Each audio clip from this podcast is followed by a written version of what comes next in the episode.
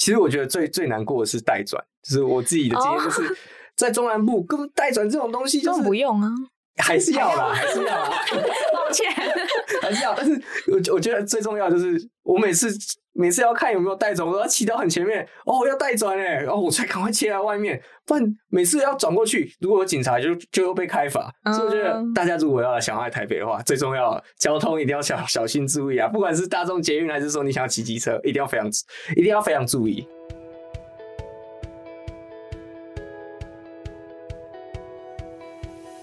嗨，欢迎收听一零四高中职 Podcast。在学生期间，我们都经历过课业压力、升学迷惘，或者是有各种烦恼的阶段。这个节目将透过四个系列主题，与你一起探索方向，讨论课纲升学，了解科系与职业，并聊聊校园生活大小事。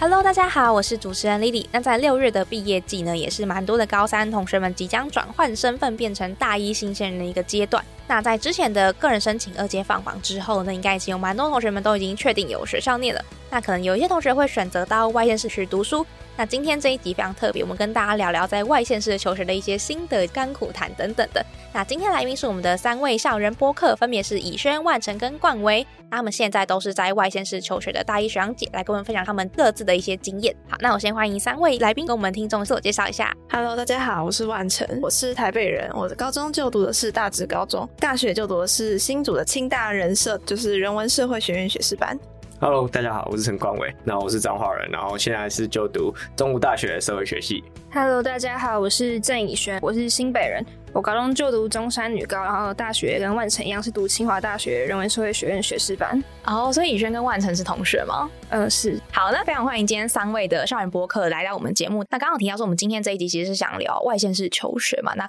我刚刚听你们的自我介绍，其实发现说有两个是到新竹去读书，然后冠维话是从中部到台北来读书。对，那我相信是还蛮多就是不一样的故事可以跟大家分享。那一开始啊，也想请你们分享一下，说你们那时候上了现在的学校之后，你们那时候觉得面对这件事。情的时候，当时候的想法是什么？呃，我觉得我那时候想的是说，嗯，我在想我到底要不要出外县市，是在想说清大到底是不是值得我离开家里就读的一个大学，在看他说他本科系，可能我读的科系到底是不是我喜欢的，然后他的资源怎么样，是我优先考量这个大学本身。然后我觉得去外县市读书的话，可以得到就是真正的独立，就是你可能在家里。衣服可能还是由你妈妈在洗，但是你在外面读书的话，一定是要自己洗，然后还要调配那个洗衣服的时间，因为可能有时候会排队之类的。对，等于是一个可以独立的一个机会。对，那你自己蛮想挑战看看的。对，嗯，那另外两位呢？呃，如果是我的话，因为我在彰化的时候，其实我读的是彰化高中，那其实我就需要住宿。就是因为我我我的家离我的学校其实比较远一点，所以我在高中的时候就已经住宿了。所以在独立这一点的话，我好像已经不用特别去独立，对我不用特别去适应一个，就是我要到外县市或者到别的地方去求学啊，或者是说到那边去住宿的。方面，所以其实我在高中的时候就一直在想，我是不是要到别的县市去读书？因为其实，在彰化大学的选择非常非常的少，就是大家可能最最最印象深刻，应该会是大业大学，就大家都知道的大业大学。所以其实很多彰化人基本上都要到外县市，不管是台中啊、台北，甚至高雄。所以我也觉得说，其实到外县市去读书对我比较好一点。嗯，那万成呢？其实我之前都没有想过这个问题，我是。到高三要填志愿的时候，然后发现就是自己可以有读清大这个机会，就才突然意识到，哎，我好像要去外县市读书了。对，然后可是其实我觉得这个心态转变的也没有到非常剧烈，就是虽然一开始会觉得说，呃，突然出现一个很不一样的独立生活的机会，会让我觉得有点突然。可是到后来，我就觉得其实害怕好像也没有什么必要，也没有什么用。对，所以我觉得这些限制很多时候也是自己给自己的。对，所以我后来也没有什么太害怕的 情况，就勇往直前这样。哦，哎，我觉得好像跟我想象中不太一样。有没有想说，大家的心态会觉得说，哈，我要离开我家里，还是其实大家会觉得说，啊，离开爸妈应该很自由，不会被管的感觉？我觉得是因为没有体验过，才会想要去做这个选择。嗯，对。然后真的去做的时候，会觉得说，哇，真的感觉是完全的自由。就是回家可能多万也不会有人发现。对，但是其实像我在高中好了，其实我在高中的时候也还是有那种就是门禁时间，就是高中宿舍的门对，禁高中会有门禁，但到大学可能就没有。但是其实我在高中的时候，我自己去住宿，我也会觉得说超级好玩，尤其是可以到那个地方，而且是很多同年龄的人可以陪你一起玩，基本上没有父母会去管你，就算老师在或者是辅导员在，其实他们管的力度也不会到那么那么大，除了门禁这一点可能比较麻烦而已。但是其实住宿这方面最重要还是自由，因为。大家都还是很向往自由，大家还是很向往说，我可以很晚睡啊，谁都不会来管我这样。嗯嗯，哎、你刚刚讲到就是住宿舍这件事情，因为我觉得大家进到大学之后，可能第一个会面临的就是说，哎、你要住宿舍还是你要在外面租房子？就对于去外县市读书的同学，那你们那时候的选择跟你们那时候的考量是什么样子？其实我一开始就决定要住宿舍，因为第一个是它很便宜，而且它也不用去找房子。去找房子其实哦对于第一次去外县市住的人，我觉得应该还是蛮困难的，而且你还要跟房东交涉，我觉得这个感觉是需要一些经验。对，所以我觉得就先从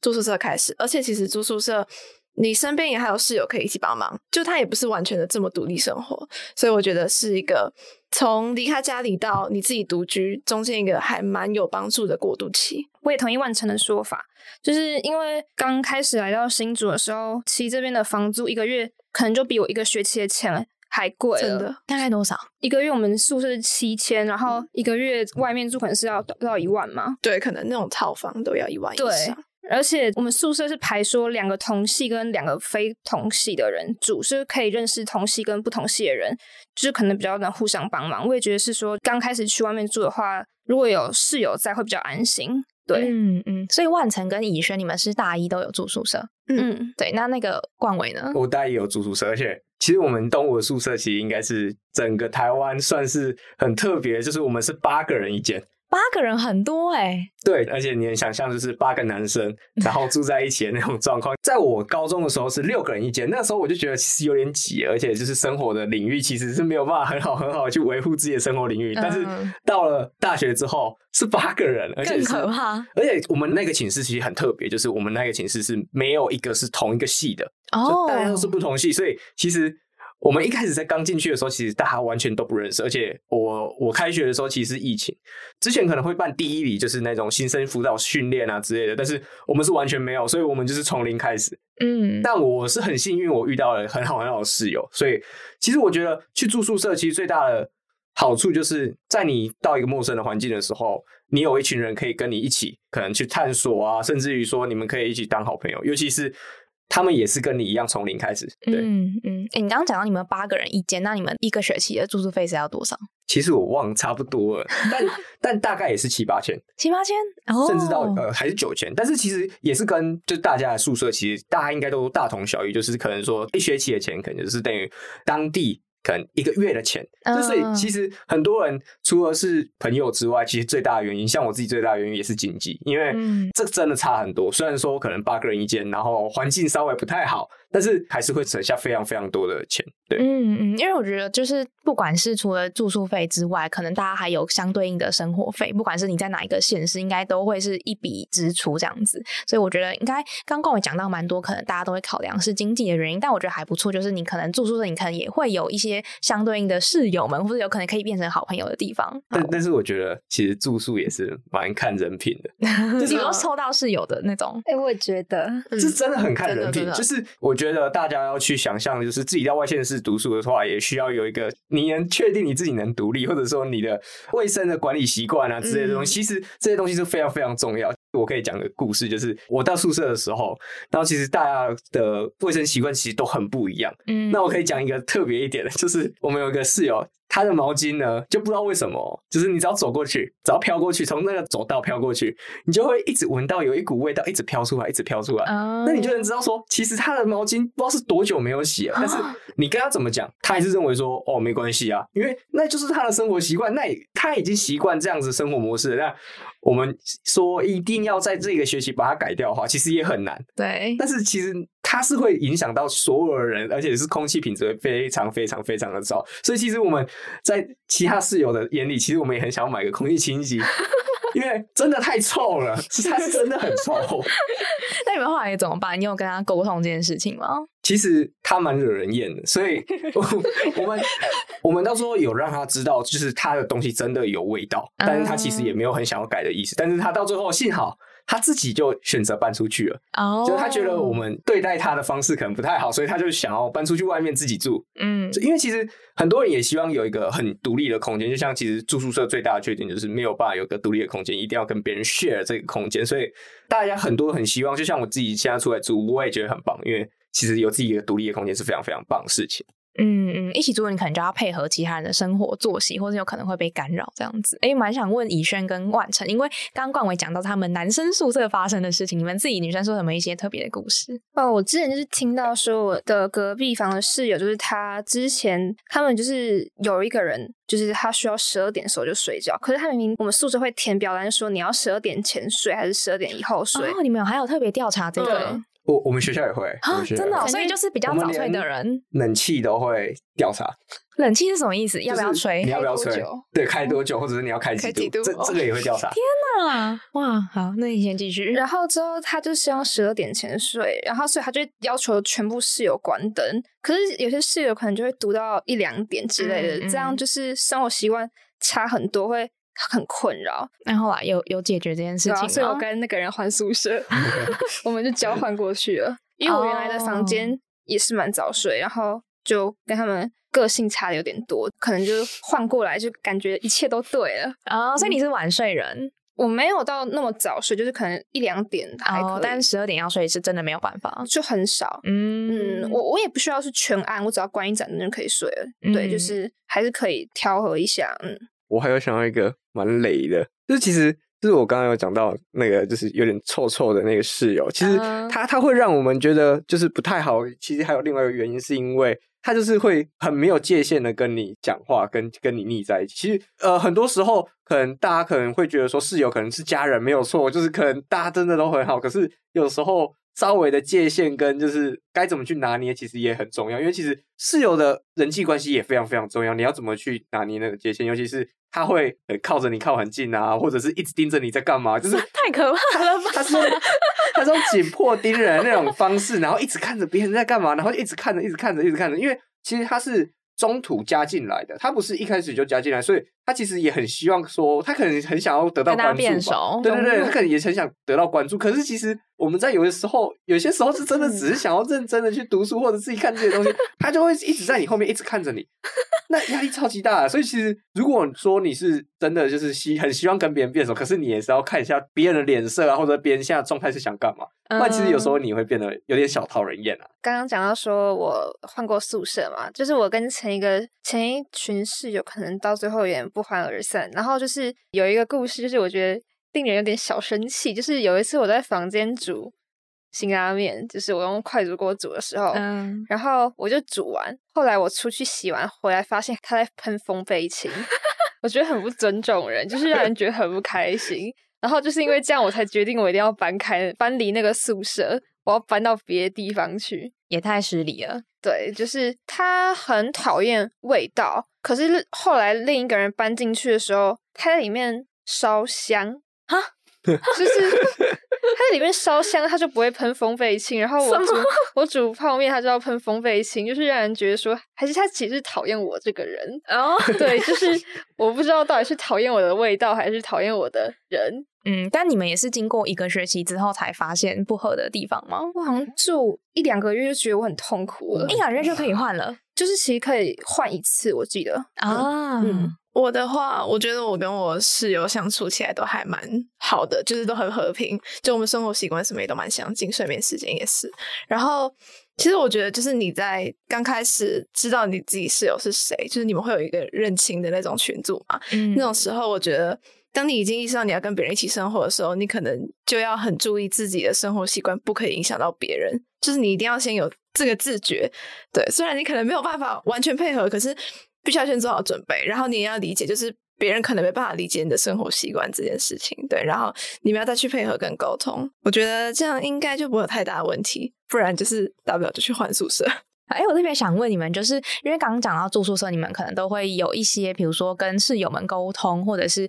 彼此建立一些规约的那种环节嘛？你们觉得这一段有没有什么住宿舍一些小提醒，想要给学弟妹的？呃，我可以给大家一个建议，就是我们寝室呢，其实在一开始就是大家都还没有到很熟、很熟、很熟。但是其实我看到其他寝室，其实他们都还没混熟的时候，其实我们寝室就混熟。其实最大的原因就是因为酒精，哦，就是大家可以先去尝试，就是不用说一定要是宿舍他们举办的活动让我们去做凝聚力，而是我们自己就可以跟旁边人做朋友。因为其实这些室友以后有都很有可能是你的好兄弟。就像我到现在跟我的室友还是非常非常好，甚至于我到现在到出去外面租屋了，我是租整的家庭式的整层住家。那我现在室友还是一样是我住宿的室友。其实我们在刚住进去的第一天的时候，其实我们大家就变得非常非常的好，然后也是可以聊很多很多不一样的东西。因为其实大家一开始可能都会放放的很不开，因为就像我第一眼看到我的室友的时候，我会觉得说，哇，他好宅哦，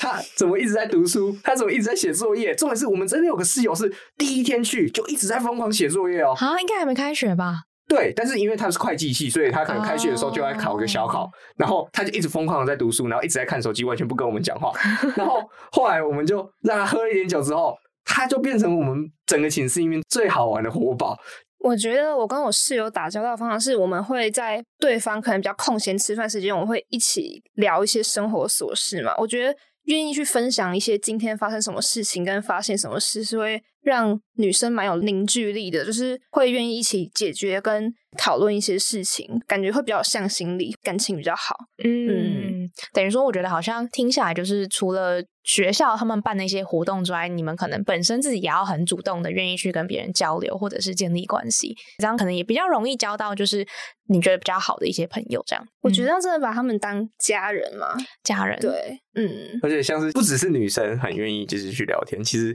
像我们男生，我有时候也会觉得我们怎么可以那么像女生，就是我们会在晚上的时候，然后大家都把灯关掉，然后因为我们都是下下铺都是读书的地方，哦然后上铺是睡觉。那我们大家都躺在上面，八个人哦，躺在上面，然后就各自讲自己的心事，各自讲自己的、自己的问题，就是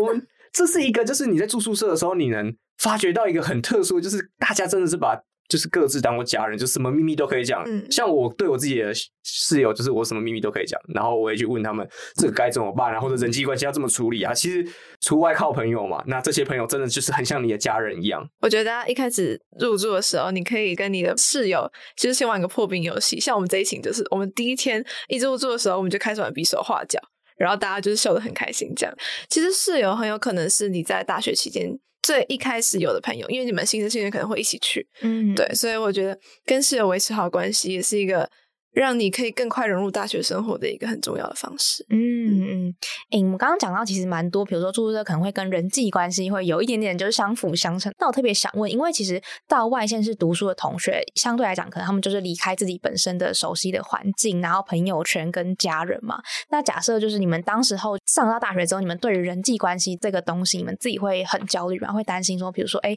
我很怕交不到好的朋友，甚至是觉得好像有点担心，不知道怎么样跟别人去互动跟相处。我觉得会，因为就算我知道我那个学校很多人考来我这个系，但是我可能也不太认识他们，还是会紧张。而且大学感觉，因为我们的系是课比较散，就是你可以自由选的话，你就很可能不会跟你同年级人上同一堂课，嗯所以你就很难认识别人。所以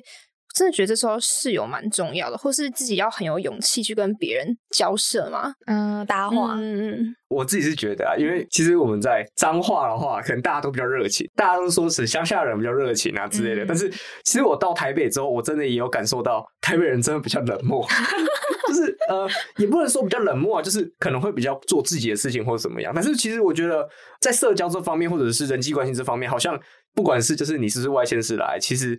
最大的原因不是你你是不是外县市来，而是你愿不愿意去跟他们交朋友，甚至于说是不是愿不愿意去跨出那一步。因为其实社交这方面，你不管住哪里，如果你去吃社交，人家一样会当你跟你跟你当朋友，他不会因为你是彰化人哦，你是台南人，他就不跟你当朋友。如果他这样也太呃太歧视哦对啊，地区歧视哎、嗯所以但是我觉得室友还是一个最好最好的一个团体，因为在大学的时候，你在学校其实基本上你要跟一些人，然后上同一堂课，因为其实大家都是自己选自己的课，所以很多课可能不会跟你的朋友一起。那这时候你回到你的宿舍或回到你睡觉的地方。那室友其实就是你最好最好的朋友，而且你们会相处在一起最久，可能就是你们室友，就跟你们可能回到自己的家里面。就是家人是陪你最久了，但室友在外县市的时候就是陪你最久了。对，我觉得，因为其实我应该算是一个比较内向一点的人，就是比较慢熟。可是其实你进入一个新环境之后，你要逼迫自己先稍微可以愿意跟人家敞开心房一点，跟人家聊天。对你先结交到几个朋友之后呢？你之后再不想社交，我觉得也比较没有关系，因为社交，我觉得可能它跟你的分组报告什么的也都有关，就是这是一个必要的技能，对，所以可能你在一开始的时候先打开你的能量，之后如果你真的太累的话，你再休息一下。但是因为你已经有好朋友了，所以他们也可以体谅你就是太累这个情况，对，嗯嗯，好，所以因为我觉得好像大家交朋友还蛮习惯去找一些共同点啊，比如说住宿舍可能就是一个共同点，或者是你们各自来自不同的县市，是同一个地区等等的这些，可能都有帮助。助于大家可以在早期的时候可以有一点点人际关系的建立，这样子。好，那刚刚提到，其实你们都经历过很多，不管是住宿舍的一些经验等等的。那我这边特别想问的就是说，因为其实到外县市，我相信可能很多独立的时候，你可能就会遇到一些不得不面临的一些冲击或是挑战等等。蛮想听听看你们的故事。哦，就是我每个月生理期来的时候，就是可能很不舒服的时候，以前在家里可能就是父母或是兄弟姐妹可以帮忙一下，就是可能。家事或者是一些重物就不用自己提，但是如果在外县市的话，这一切都要自己来。然后可能很痛的时候还要买止痛药，因为宿舍又离外面很远，所以这个时候如果你自己一个人的话，你就会是很孤立无援的状态，就会觉得这时候可能会特别寂寞。但是我觉得这时候真的是室友很重要，他可能可以帮你或是体谅你现在很不舒服，就也不会特别去打扰你。就是有一次我上课就突然血漏出来了，然后之后他们就。赶快帮我带回宿舍，帮我跟老师请假之类，就是觉得室友在这种突发状况发生的时候会特别有帮助，他们会真的很真心的帮你想解决办法，对，嗯，很像就扮演那个家人的角色，嗯嗯嗯。我的话，我觉得是一开始其实，毕竟去新竹真的是脱离原本的生活圈，就是我也没有在外县市生活过，就是每天都在想家，就觉得到底什么时候可以回台北，就觉得真的很想念这里的所有的环境啊，还有一些好朋友什么之类的。然后，可是其实到后来，像我刚刚说的，就是跟室友比较熟之后，我们也会一起去校内外探索不同的可能餐厅啊，哪里有好吃的，或者是学校的环境，还有校巴怎么搭什么之类。对，然后我觉得到现在就。对学校跟新竹都比较熟悉，然后也比较有一点归属感了。那我蛮想问你们，你们觉得就是去外县市求学，或是以住学校、住宿舍来说，好，他们各自的优缺点有哪些？你们自己经历过的？呃，我觉得优点就是可能刚刚有提到，就是它更自由，可然后你也可以更快的独立长大。但我觉得缺点的话，你可能要拿捏那个自由的尺度，就是你到底是会变成真的是放纵，还是你只是放松？就是我觉得那个界限要自己拿捏好。如果你跟别人去玩到很晚的话，那你隔天精神不济，不能上课，或是你考试这样就呃没有做好自己可能上大学真的要做的本分的话，那我觉得那可能是本末倒置。我觉得就是那个界限要怎么拿捏，是在外心事，我觉得没有大人在盯你的时候，你最需要去了解自己的，跟要去。提醒自己不能过度放纵的一个很重要的事，嗯嗯，我觉得优点也是跟 李轩一样，对对对，我觉得就是在呃训练自己的自制能力上面是很重要。你该怎么样去分配你自己的时间？因为其实，在家里，你妈妈可能还会念你说啊，你要去干嘛？你要去干嘛？或者说你今天要去吃水果？我觉得其实 水果这一点，其实是我到了台北之后，我觉得是最最最影响最大。就是以前在家里。我可能回到家，我妈就会切好水果给我。对，可是现在呢，你必须要自己切水果，自己去买水果。所以，其实，在管理自己的生活或者是自制能力这上面，其实很重要。因为你到了台北，完全不会有人去管你，或者是要叫你干嘛。但是，你必须照顾好你自己啊。嗯嗯嗯，我也很同意前面说的，就是可以更自由，但是你也要自律。而且，我觉得有自己的空间，其实是一件还蛮不错的事情。就是。如果你有机会可以自己一个人待在宿舍的话，我觉得可以练习独处，也是一个很不错的机会。就是你可能以前高中的时候在家里面，然后呢，可能你想自己一个人的时候还没办法，就旁边会有你的家人什么之类的。可是如果住在宿舍的话，我觉得有这个机会可以体验看看自己一个人想做自己想做的事情，我觉得很不错。好，听完大家的优点，我觉得好像同整一下都是觉得很自由，但是相对来讲，可能另外一个课题就是很自律。对，那。如果想请你们分享一下比较缺点的部分呢，你们觉得会有哪一些？我自己是认为是跟家人相处的部分。只是其实就算我从高中就已经住宿，但是其实我还是会很想念我自己的家，因为其实我从高中到现在已经四四五年，已经离都乡背景对离乡嗯背景，然后我也不能说每天都跟我家人相处，所以其实我很珍惜每一次我可以回到彰化，然后跟我家人一起放松的时间，因为其实我回到彰化的时候，我都是。就是放松，就是嗯我也没有要做任何事情，但是我就是跟我的朋友聚聚，然后或者跟我家人腻在一起。因为我觉得，其实长大之后才会发现，能陪伴家人的时间真的真的很少。每一次回去，爸妈都老了很多。就算是你可能几个月回去一次，可是你还是会觉得说，你爸妈怎么忽然老了那么多？或者是就像我从高中到现在，高中的时候还会觉得说，哇，我爸我妈怎么都还是很年轻、很很漂亮、很壮，但是。到了大学的时候，你会忽然发现时间过超级快，而且你在家里的时间是非常非常少的。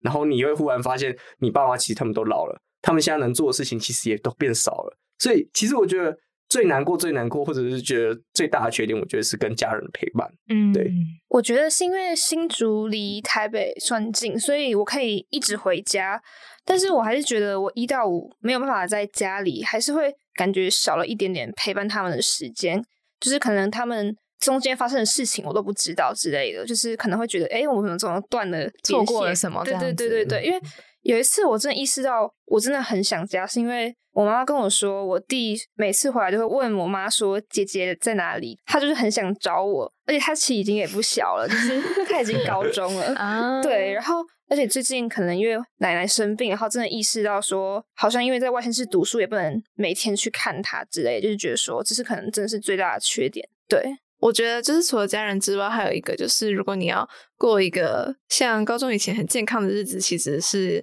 要花很多的时间跟精力去经营生活，不管是饮食还是作息，不然你就是三餐外食，然后叫外送，没有在运动。可是如果你要吃的很健康的话，你要不是花非常贵的金钱 去买健康餐，不然就是你要骑车自己去超市，可能买菜自己煮。可是其实这都蛮花时间的，你会耽误到一些课业啊或什么。然后作息就是因为你可能要跟同学一起唱歌，或者是说你们有一些活动，那我觉得这个其实也跟跟以前可能每天的例行公事都不太一样。对，所以经营生活这一块，我觉得是还蛮需要去摸索的。那如果再给你们一次机会的话，你们会选择到外县市读书吗？会，我会，就是我觉得我这一辈子可能唯一一次离开家吧。如果这是唯一一次的话，我觉得这是很值得的。感觉爸妈也还没很老，他们还算年轻，然后我还可以有勇气出去闯的时候，就是我觉得这是一个蛮不错的选择。嗯，如果是我的话，我也会选择出去外县市读书，因为其实彰化机会真的不多。然后其实到台北，你也可以看到很多不一样的东西。就像我到台北之后，我也发现了，其实这个世界其实更大，就是比你想象中的还要大很多。那你能学习到的东西也非常非常多。然后我可以补充一下，就是其实我觉得。虽然说我自己这样理想背景，或者是已经在外县市非常非常久了，但是其实我到现在，我只要有时间，我就会打电话给我妈，或者是我只要想家，我就会打电话给我妈。嗯因为我觉得，如果你没有办法一直陪在他们身边，但是你们现在有有电话、有 Line、有视讯这些东西，其实都是可以让你可以在想家的时候，可以看看自己家里怎么样啊，或者是可以知道说家里最近怎么样。因为其实像我自己也会遇到像以轩遇到的问题，就是常常都会不知道家里到底发生什么事，或者是自己家人生病的时候没有办法陪在身边。但是其实现在有视讯，其实就能减轻一点这样的难过跟这样的感受，因为就是有视讯之后，你可以看得到你的爸妈到底在干嘛，或者是你们家庭现在到底怎么样之类的。对，我也会选择在外县市、欸，因为就像我前面说，我觉得不管住宿舍或者读大学，它都是在你出社会真正要完全经济或是任何方面完全独立的时候，一个很好的过渡。就是这个学习的阶段跟过程，是你身边是有人的，而且是你可以信任的朋友。对，所以我觉得它是一个还不错的经验跟体验。嗯，所以你们都会觉得是一个蛮值得的一个选择跟尝试。哎，我特别想要回应一下，就是刚刚广伟跟怡轩讲，你们会觉得好像错过了家人的一些很大的事情，或是一些很重要的状况等等。那我觉得我刚刚突然想到一个状况，就是因为你们都是各自在，就跟家人在不同的现实嘛，那会不会有那种就是比如说你可能出了一点小状况，或者是有点严重的东西，但你们觉得好像不应该让家人担心，所以有没有选择性的先不跟爸妈讲这件事情，反而是等事情过了之后，或者是你当面见到他的时候才跟他他讲的那种状况？哦，我有哎、最近就是最近突然发现，我想申请的系的双主修开始了，但是已经快截止了。就是我发现那一天已经是最后一个礼拜，嗯，我吓死了。然后因为我妈其实知道我想申请双主修，我不敢跟她讲说我差点 错过，因为她一定会骂我。然后所以我我先把这事情处理到已经可以算自己可以 handle 的时候，我才跟他讲，因为我怕一直接讲，他就开始噼里啪啦骂我，然后他自己也很焦虑、很担心，所以我就选择性等我快处理好的时候再跟他讲。对，嗯，我的话是受伤，就是其实我觉得是蛮蠢的。就是有一次我从就是因为我们东吴大学其实是就是类似在山坡上，就是其实宿舍是在山顶，嗯就是在最高的地方。然后我就那天雨下很大，然后我就不小心跌倒了。然后就整个就是都是伤，然后那时候其实我就会觉得说，其实到台北之后，我就开始就越来越独立。就是以前这种事情可能会觉得说啊，要不要回去找一下妈妈，就是 借机可以回回家请个假，有没有？就会觉得说啊，可能要跟妈妈讲之类的。可是其实我那时候就觉得说，如果跟他讲，他如果担心了，他可能会觉得说啊，你怎么这样啊？还好吗？因为其实他们也没有办法说马上，因为他们有工作，他们也不能马上就上来台北。但这样的话，感觉好像会让他们就是很担心。但是其实我到时候还是有讲啦，嗯但是我就是等我自己都处理好了，然后确定都是没有没有事情了，那我我再跟他们讲。但是其实我觉得有事还是要跟家里讲，不能说就是真的自己藏在心里，因为不管是室友还是家人，其实他们都是很关心你的人。那如果你发生什么事，他们也会担心。但是你可以先处理好了，然后确定 OK 了，你再来跟他们讲也是可以。对，嗯，这种时候我觉得应该都是觉得自己真的长大了，或是很独立的那个时候的出现。这样，万成有这种经历吗？我觉得我好像也是比较报喜不报忧型的，啊对，就是希望自己可以把事情处理到一定程度之后，再跟家里面讲，这样。嗯，好，我们今天三位来宾都是独立的孩子。好，那最后的最后啊，因为我相信现在在听的一些学弟妹们，他们可能刚好是在面临这个选择的阶段，或者是他们可能有一些小小的焦虑跟担心。那如果说想要邀请你们三个学长姐，那你们会想要给这些就是可能即将要跨出舒适圈的学弟妹哪一些建议跟提醒呢？嗯，我觉得就是你要先评估那个学校你喜不喜欢，那个科系喜不喜欢嘛。如果你既然要决定要去的话，你一定要先喜欢你那个大学跟科系，你才会更有勇气待在那边。然后再就是你要评估自己的自制力到底好不好，然后还要思考要怎么样跟家中一直保持着联系，还有它的紧密度。然后就是你要做好一定要独立的决心，就才能在外县市之中立足吗。我是这样觉得。哦，有决心才能好好的生存下对去。对对，嗯，因为我真的觉得这是个很棒的体验。如果你思考够周全的话，我觉得它是一个很棒的人生经历。对我觉得可都可以试试看。我是觉得，其实，在中南部的小孩，其实很多人都会想要到北部去读书。嗯但我觉得，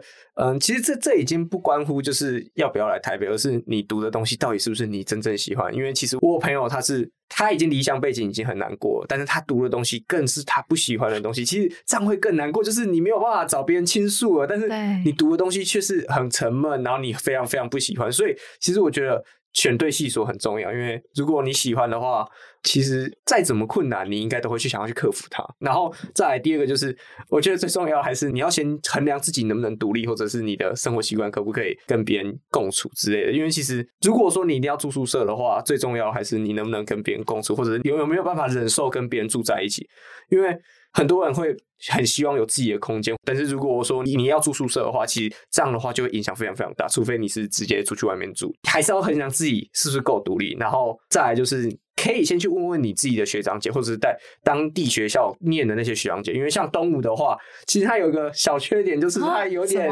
它有点偏僻，哦所以其实你到晚上你要叫外送什么，你都很有可能会没有外送员，因为像我之前下大雨，就完全没有外送员会想要送餐点到东吴，嗯因为东吴其实算蛮偏僻的，要到士林的话，可能骑机车可能要五分钟。对，也是有一段距离，所以其实可以先问问看当地在当地的学长姐，就是问问看他们那里有没有什么缺点啊，有没有什么优点，因为其实每个学校都是不一样的，就是我们这样讲，就是可能都大家都觉得哦很棒，大家都很想去，嗯但是每个学校都是很不一样啊，就是他也有他自己的缺点嘛，那你也要去先去看看说这个学校是不是你喜欢的，对。对对，哎、我觉得刚刚刚伟讲到，就是因为可能大家在意的点都不太一样，可能有些人在意的是交通，有些在意的可能是附近的热闹程度等等。那我觉得，如果说大家在做这个选择之前，已经有先做好一些背景的调查，那可能你做好那个选择，你到那边的时候，你才不会觉得很错愕，想说，哎、怎么都跟我想象中不太一样，然后可能会觉得有点失望等等的。嗯，然后我觉得话就是既然你已经决定要去外县市的话，那你就是摆正心态，你现在就是要去外县市读书，你一定要认清了这件事情。那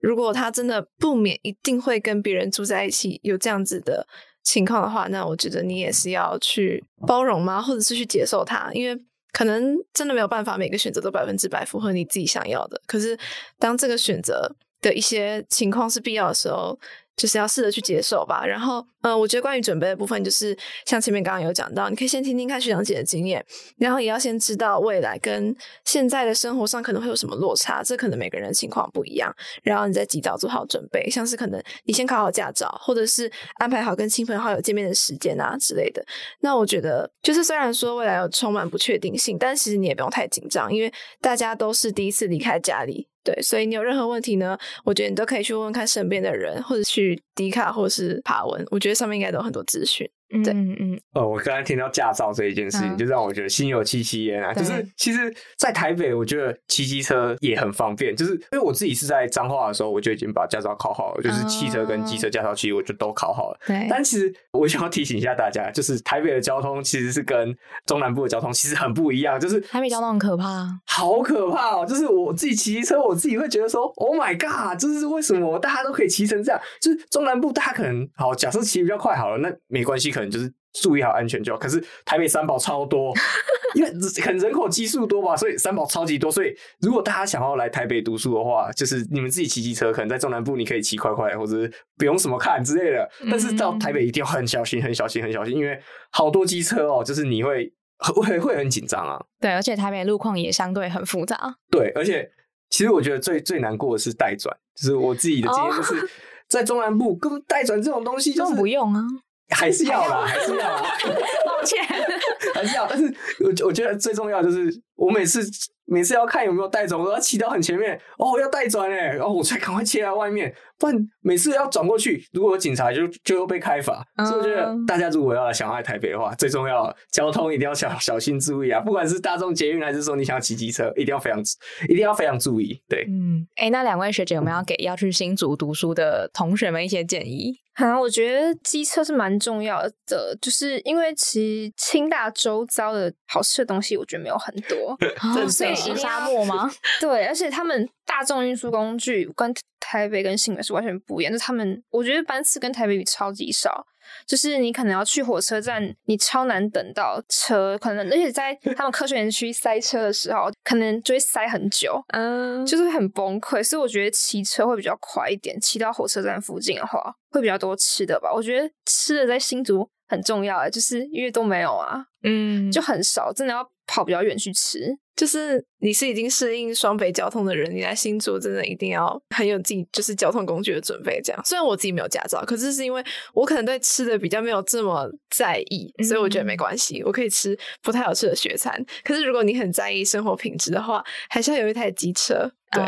对，所以你们两个都是搭大众运输在移动。其实我驾照，只是我还没有买车，因为我觉得还没有到很需要。对我觉得我还可以接受搭那边的公车。哦，好，那非常感谢今天爽姐就是非常精彩的分享。那我希望说听到这边的观众应该没有被我们打退，就是去外县市求学的一个决心啊。那也希望说今天爽姐分享一些小小的技巧，以及说他们在外县市生活啊、住宿舍、求学的一些经验，可以给大家做一个参考。那我们这一集就差不多到。这边喽，那也欢迎大家可以持续的追踪一次高中职的 podcast，那我们下一集见喽，拜拜，拜拜，拜拜。